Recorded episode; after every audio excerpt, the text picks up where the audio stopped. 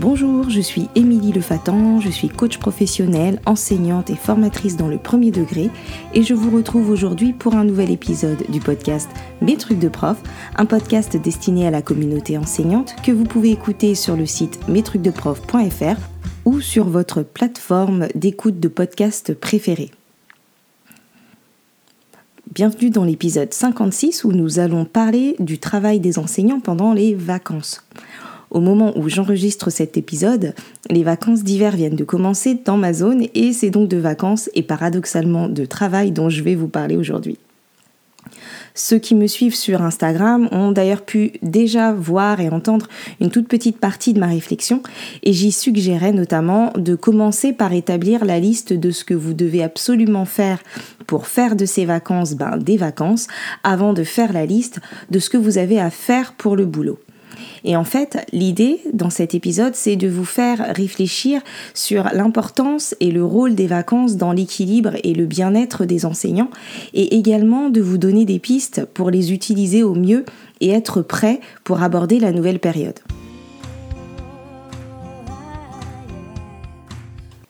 Donc la question euh, de l'équilibre vie pro, vie perso et de l'organisation a été au centre des derniers coachings d'enseignants que j'ai effectués et je pense que ce moment de vacances est un moment clé dans notre organisation et dans le cycle de l'année scolaire. On place beaucoup d'attentes et d'espoir dans cette période de vacances. Les vacances sont à la fois en fait une nécessité salvatrice qui arrive au bon moment et à la fois un piège qui peut nous maintenir dans une espèce de cycle de fatigue et d'épuisement perpétuel. Donc je m'explique. En fait, entre, les vacances, pendant les périodes de travail, on n'a pas forcément beaucoup de temps pour nous, on est fatigué, on travaille beaucoup, et parfois même au point que euh, on n'arrive plus à tenir en fin de période. Et finalement, ben, quand les vacances approchent et quand elles arrivent, on espère euh, rattraper euh, en deux semaines le retard qu'on aurait éventuellement pris les cinq dernières semaines, tout en prenant de l'avance pour les six ou sept euh, semaines à suivre. Et en ayant en fait l'illusion que nous aurons un rythme plus léger et qu'on pourra davantage se reposer, être plus serein à la période suivante. Mais euh, comme dirait Inès Reg, les calculs ne sont pas bons, Kevin. Ce n'est pas une solution pérenne. En fait, on travaille plus qu'il ne faut pendant les vacances en espérant pouvoir travailler moins ensuite. Alors oui, ces vacances nous permettent de tenir et on tient et on les voit venir et donc on se dit que euh, plus que deux semaines à tenir, etc. Et du coup, ce qui se passe, c'est qu'au lieu de s'écouter, au lieu d'écouter notre corps qui nous dit qu'on est fatigué euh, deux semaines avant les vacances, voire trois, on continue en sur-régime. On puise dans nos euh, dernières réserves, dans nos ressources, et on tient, on tient, on tient. Et au final, on fonctionne tout le temps comme ça, à chaque période. Et du coup, après les vacances de printemps, on est déjà en PLS en se demandant mais comment on va faire cette fois-ci pour tenir dix semaines jusqu'à la fin de l'année? Donc ça, c'est le piège numéro un. Le piège numéro un, c'est euh, la perspective des vacances qui nous empêche de nous écouter.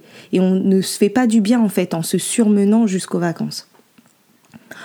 Ensuite, euh, la souffrance subie euh, quand on fait ça nous incite après à surévaluer ce que nous pourrons faire pendant les vacances. Et parfois, on voit les vacances comme des journées ouvrées sans élèves. C'est-à-dire qu'on se dit qu'on a devant nous 15 jours pour bosser. Et en fait, non, on n'a pas 15 jours. Euh, donc ça, c'est le piège numéro 2. Là non plus, les calculs ne sont pas bons. On ne peut pas compter le temps disponible en jours, en fait. On va trop en prévoir, on va vouloir faire trop de choses. On ne peut pas anticiper toute une période pour être complètement tranquille juste sur 15 jours de vacances. Et même si on travaillait chaque jour, admettons 6 euh, heures, comme quand on a les élèves, même si on était hyper productif et qu'on travaillait 6 heures euh, sans perdre de temps, ça nous donnerait au final 48 heures en tout pour préparer et anticiper environ 170 euh, heures de classe. Donc si on se pose là et qu'on réfléchit et qu'on se dit, bon ben, euh, si, si je travaillais tous les jours, combien de temps je trouverais acceptable de travailler pendant les vacances? Et donc, admettons deux heures. Ben, en fait, deux heures de travail par jour pendant toutes les vacances, Concrètement, ça revient à peu près le même temps de travail que je peux fournir euh, en deux semaines euh, de, d'école pendant la période. Donc au final, euh, ça me fait pas beaucoup plus que d'habitude. Autre piège, c'est de vouloir faire trop grand, trop précis. Par exemple, se dire ah ben, je vais profiter des vacances pour faire euh, toute ma séquence de sciences et aussi ma séquence d'histoire euh, et d'anglais et aussi de maths. Et puis euh, je vais prévoir toute la période et même aussi tous les supports. Comme ça j'aurai plus rien à faire. Après je serai tranquille. Et d'ailleurs si j'ai le temps j'irai même à l'école et je ferai toutes mes photocopies pour toute la période. Et puis de toute façon je devais déjà aller dans ma classe dans à l'école pour ranger ma classe. Et puis je vais mettre les affichages à jour. Et puis je vais ranger la bibliothèque aussi. Et puis a mon armoire ah oui, avec euh, l'art plastique euh, qui déborde, faut que je fasse ça. Et donc en fait, on peut pas tout faire. On peut pas tout faire pendant ces 48 heures de travail, de vacances ou pendant euh, ces journées de, travail. Et donc vous allez y passer toutes les vacances et au final, à la fin, vous, et je parle en connaissance de cause, vous vous direz que vous n'avez pas vu passer les vacances, premièrement, et qu'en plus, vous n'avez même pas fait la moitié de tout ce que vous aviez prévu de faire. Et au final, vous risquez de vous retrouver le dimanche à bosser comme des, fous pour pouvoir euh, préparer la journée du lundi. Et donc avec ce piège-là de se faire euh, une liste non réalisable de tout ce qu'on voudrait abattre comme boulot, euh, l'aspect non proactif, non productif, c'est aussi que ben, c'est pas très motivant en fait. Et ça va nous faire nous sentir nuls si on, si on ne fait pas tout. Donc l'idée, c'est de prendre le temps d'organiser ses vacances, mais pas en fonction de cette liste de choses à faire euh, qui n'est pas réaliste, mais plutôt en fonction du temps euh, objectif et effectif dont on va disposer. Et aussi en faisant en sorte que ben, ces vacances elles soient malgré tout euh, ressourçantes et reposantes. Et ensuite, à partir de ça, on va adapter la liste de choses à faire. Donc oui, il faudra prendre euh, le temps de faire un point et avant de se, lancer à corps perdu dans, le travail, il va falloir euh, prendre un temps qui ne sera pas du temps perdu, mais du temps pour planifier ses vacances en tenant compte de tout ça et notamment en tenant compte de ce dont on a besoin. Donc la première chose à se demander, c'est de quoi ai-je besoin là tout de suite en ce début de vacances De quoi ai-je besoin là pour être bien, être euh, reposé? Quels sont mes besoins euh, physiologiques, mes besoins psychologiques là tout de suite maintenant en ce début de vacances? Est-ce que j'ai besoin de sommeil, de repos, de passer du temps avec euh, mon ou ma chérie, de m'occuper de mes enfants, de remplir mon frigo ou de, de voir ou d'appeler mes amis, de lire un livre, etc. De faire le point vraiment sur ce dont on a besoin. Ensuite, deuxième chose, de se demander qu'est-ce que je n'ai pas le temps de faire hors des vacances? Donc ne me dites pas de travailler parce que ça vous le faites tous les jours et, euh, qu'en plus ce sera le point suivant. Mais euh, la plupart des enseignants avec lesquels je discute en fait manquent de temps pour eux hors des vacances. Et pourtant pendant les vacances, eh ben, ce qu'on va faire c'est qu'on va euh, prévoir du temps de travail encore. Et parfois on va même jusqu'à faire garder nos enfants pour travailler. Pas pour avoir du temps pour nous, mais pour travailler. Oui, avouez, vous, souriez certains là en écoutant. Donc euh, si on ne prend pas du temps pour euh, nous pendant les vacances, en fait, si on ne prend pas soin de nous pendant les vacances, quand est-ce qu'on va le faire? Donc maintenant, par rapport à la dimension du travail pendant les vacances, sachant donc qu'on ne peut pas tout faire, va falloir se fixer des objectifs qui soient euh, réalisables et que la liste, euh, on l'adapte euh, au temps qu'on va vouloir attribuer au travail. Donc il va falloir quantifier ce temps de travail au regard de nos impératifs personnels, au regard de nos besoins physiologiques. Et en fait, c'est en fonction de chacun de ces éléments et de chacune de ces dimensions qu'on va pouvoir s'organiser. Alors peut-être que à ce moment-là, certains euh, vont décider de travailler un petit peu chaque jour avec une durée limitée. Peut-être que d'autres préféreront euh, euh, travailler deux journées intenses et ensuite être tranquille ou profiter de toutes les vacances et se poser deux jours dans la deuxième semaine pour travailler. Enfin, peu importe. J'ai pas d'injonction ni de prescription à vous faire. Je vous dis juste que c'est important de savoir de combien de temps on dispose. Un peu comme euh, quand on va cuisiner. Euh, si on a envie de cuisiner, on a pour pouvoir déterminer euh, ce qu'on va choisir entre le pot-au-feu et l'omelette, et eh ben on a besoin de savoir de combien de temps on dispose aussi pour, pour cuisiner. Ensuite, donc sachant qu'on ne peut pas tout faire, il va falloir du coup réfléchir à ce qui va vraiment nous faire gagner du temps au quotidien dans la période qui arrive. C'est ce qui va nous permettre de prioriser et on va se demander qu'est-ce qui nous permettra dans la période suivante, de faire plus vite ce que j'ai à faire, de faire plus vite, de me faire gagner du temps pendant la période. Donc imaginez là si vous deviez faire seulement trois trucs pour la rentrée et rien, de plus, trois trucs à minima, qu'est-ce que ce serait? Et, même si c'était un seul, voilà, quelle serait la priorité, le truc que vous devez faire pour être bien à la rentrée?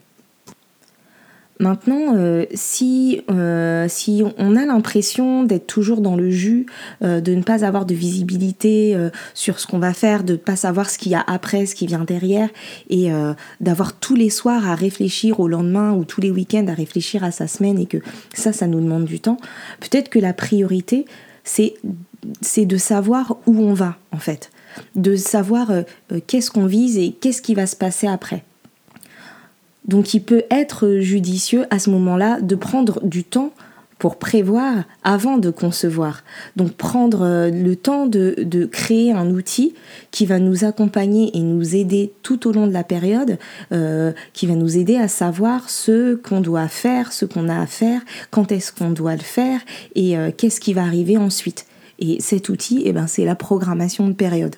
Et c'est ça qui va nous permettre de gagner du temps parce qu'on va d'abord déterminer où on veut emmener les élèves, quelles compétences on, veut développer dans, chaque domaine, combien de séances on veut y consacrer, et ça semaine après semaine, sans entrer dans les détails, sans commencer la conception, mais juste avoir ça, au, moins on sait que si on a ça déjà, même si on n'a pas le temps de tout finir, si on n'a pas le temps de, tout préparer, euh, d'avancer dans plein de séquences, on sait au moins où on ira et ça nous fera gagner du temps. Ensuite, à partir du nombre d'heures que vous, vous aurez décidé de consacrer au travail, que vous aurez décidé euh, de votre organisation temporelle, vous adapterez la quantité que vous pouvez y faire rentrer.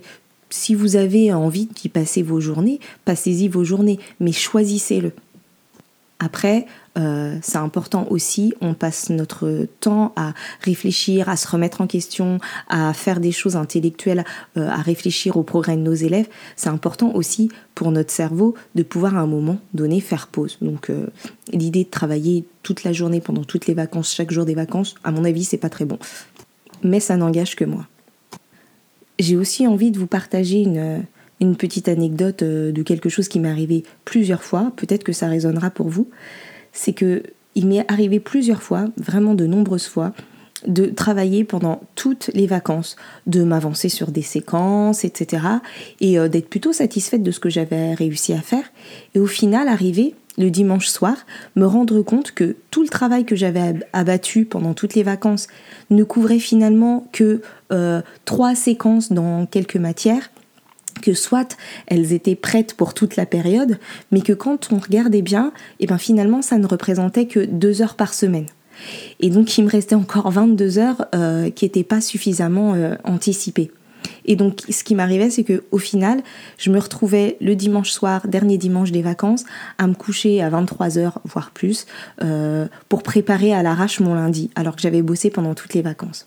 Donc après la programmation de période, je crois qu'il peut être euh, intéressant, il peut être judicieux euh, de préparer en priorité les premières journées, la première semaine. Et puis la deuxième anecdote, enfin la deuxième chose dont je voulais vous parler, c'était euh, pour témoigner de l'intérêt du collectif et, de la réflexion à plusieurs. Il m'est arrivé notamment une fois d'avoir réussi vraiment à tranquilliser ma période et à être plus sereine on avait euh, travaillé à plusieurs, on avait réfléchi ensemble, on s'était partagé le travail. Bon, ça, on le faisait tout le temps, sauf que euh, on était un peu plus nombreux cette fois-ci. Mais en plus, ce qui a été différent, c'est que cette fois-ci, on avait euh, anticipé et programmé non pas ce qu'on n'avait pas le temps de faire d'habitude, mais on avait surtout vraiment bien programmé tout ce qui était ritualisé, automatisable, prévisible.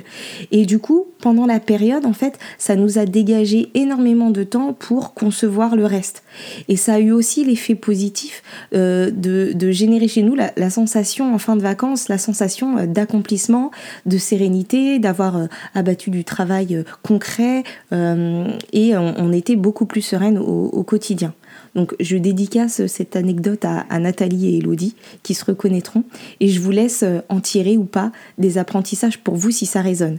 Mais il me semble important en tout cas de se souvenir que euh, nous ne sommes pas seuls et qu'il est important de pouvoir s'appuyer euh, sur le collectif dans notre métier et que réfléchir à plusieurs, programmer à plusieurs peut faire gagner énormément de temps et d'efficacité. Et c'est surtout nécessaire en fait dans la phase de réflexion. C'est ça qui fait gagner du temps. Pas forcément de se, juste se partager le travail, mais vraiment de, réfléchir à plusieurs. Et ensuite, pour la partie ben, création, la création des, des contenus et, des séances, etc., ben, on se partage le travail. Et là, je repense avec beaucoup de gratitude à toutes les personnes avec qui j'ai échangé et travaillé pendant des vacances et qui se reconnaîtront. Mon dernier petit tip, mon dernier petit conseil, c'est euh, aussi d'essayer de travailler, notamment dans cette phase de réflexion, euh, de construction, de travailler le plus possible sans Internet. Parce que ça nous euh, distrait et qu'on est moins efficace et du coup qu'on papillonne beaucoup plus. Alors que si on réussit à travailler sans Internet. Presque, parfois, on peut même travailler sans ordinateur juste pour euh, poser ses idées et n'aller sur Internet qu'une fois qu'on a tout défini et qu'ensuite on a, besoin d'aller chercher des ressources, etc. Mais pendant la phase de programmation, pendant la phase de, de, de réflexion, vraiment d'essayer d'être le plus focus, le plus concentré possible. Donc si on récapitule concernant le travail pendant les vacances, il y a vraiment derrière cette idée à avoir qu'on ne peut pas tout faire et qu'on a déjà surtout besoin de recharger nos batteries. Et qu'ensuite, euh, il faudrait réussir à faire en majorité des choses qui ne concernent pas le travail. Et pour ne pas euh, s'égarer, euh, l'idée, ça pourrait être de lister ce que vous avez à faire euh, du point de vue de vos vacances et ça va pouvoir vous aider à conscientiser ce que vous avez à faire pour vous reposer, pour vous détendre et à les prévoir. Et ensuite, on, on, va prévoir le temps qu'on veut consacrer au travail pour pouvoir se fixer des objectifs réalistes et mieux priorisés. Et enfin, avoir en tête qu'il faut accorder une, importance relative aux choses en fonction du temps euh, que ça vous prendra en classe. La priorité, c'est de pouvoir prévoir votre programmation de période semaine par semaine, sans forcément entrer dans les détails tout de suite, mais avoir en tout cas une vision euh, d'ensemble. Et puis n'oubliez pas de préparer au moins votre première semaine en détail. Voilà. Et la dernière chose que je vous ai dite, c'est de penser à la force du collectif, au fait de réfléchir à plusieurs et de ne pas hésiter à euh, collaborer avec euh, ses collègues quand c'est possible. Je vous disais au début de l'épisode que l'idée c'était d'être prêt pour aborder la nouvelle période. Et du coup, ma conclusion, ou plutôt euh, la question finale, c'est mais finalement, qu'est-ce qui nous rend vraiment prêts pour aborder la période suivante De quoi a-t-on vraiment besoin pour être prêt à aborder une nouvelle période dans les meilleures conditions possibles? Quelle dose de travail, quelle euh, juste proportion du temps doit-on accorder au travail pendant les vacances? Et là, j'utilise volontairement le mot proportion parce qu'il me semble que dans ce cas, le mot équilibre pourrait prêter à, confusion. Donc voilà, cet épisode est terminé. Euh, si vous l'avez apprécié, alors euh, envoyez-le au moins à une personne à qui il pourrait être utile et partagez-le en story sur les réseaux sociaux. Et pensez aussi à lui attribuer 5 étoiles sur Apple Podcast si c'est la plateforme que vous utilisez. Et si vous voulez vous offrir un coaching professionnel pour avancer sur euh, le sujet de votre choix, sachez que vous pouvez trouver des renseignements sur le site mestrucsdeprof.fr dans l'onglet coaching. Je vous dis à bientôt pour un prochain épisode et je vais vous laisser sur cette citation du général de Gaulle qui dit ⁇ La chose la plus difficile est de n'attribuer aucune importance aux choses qui n'ont aucune importance. Bye bye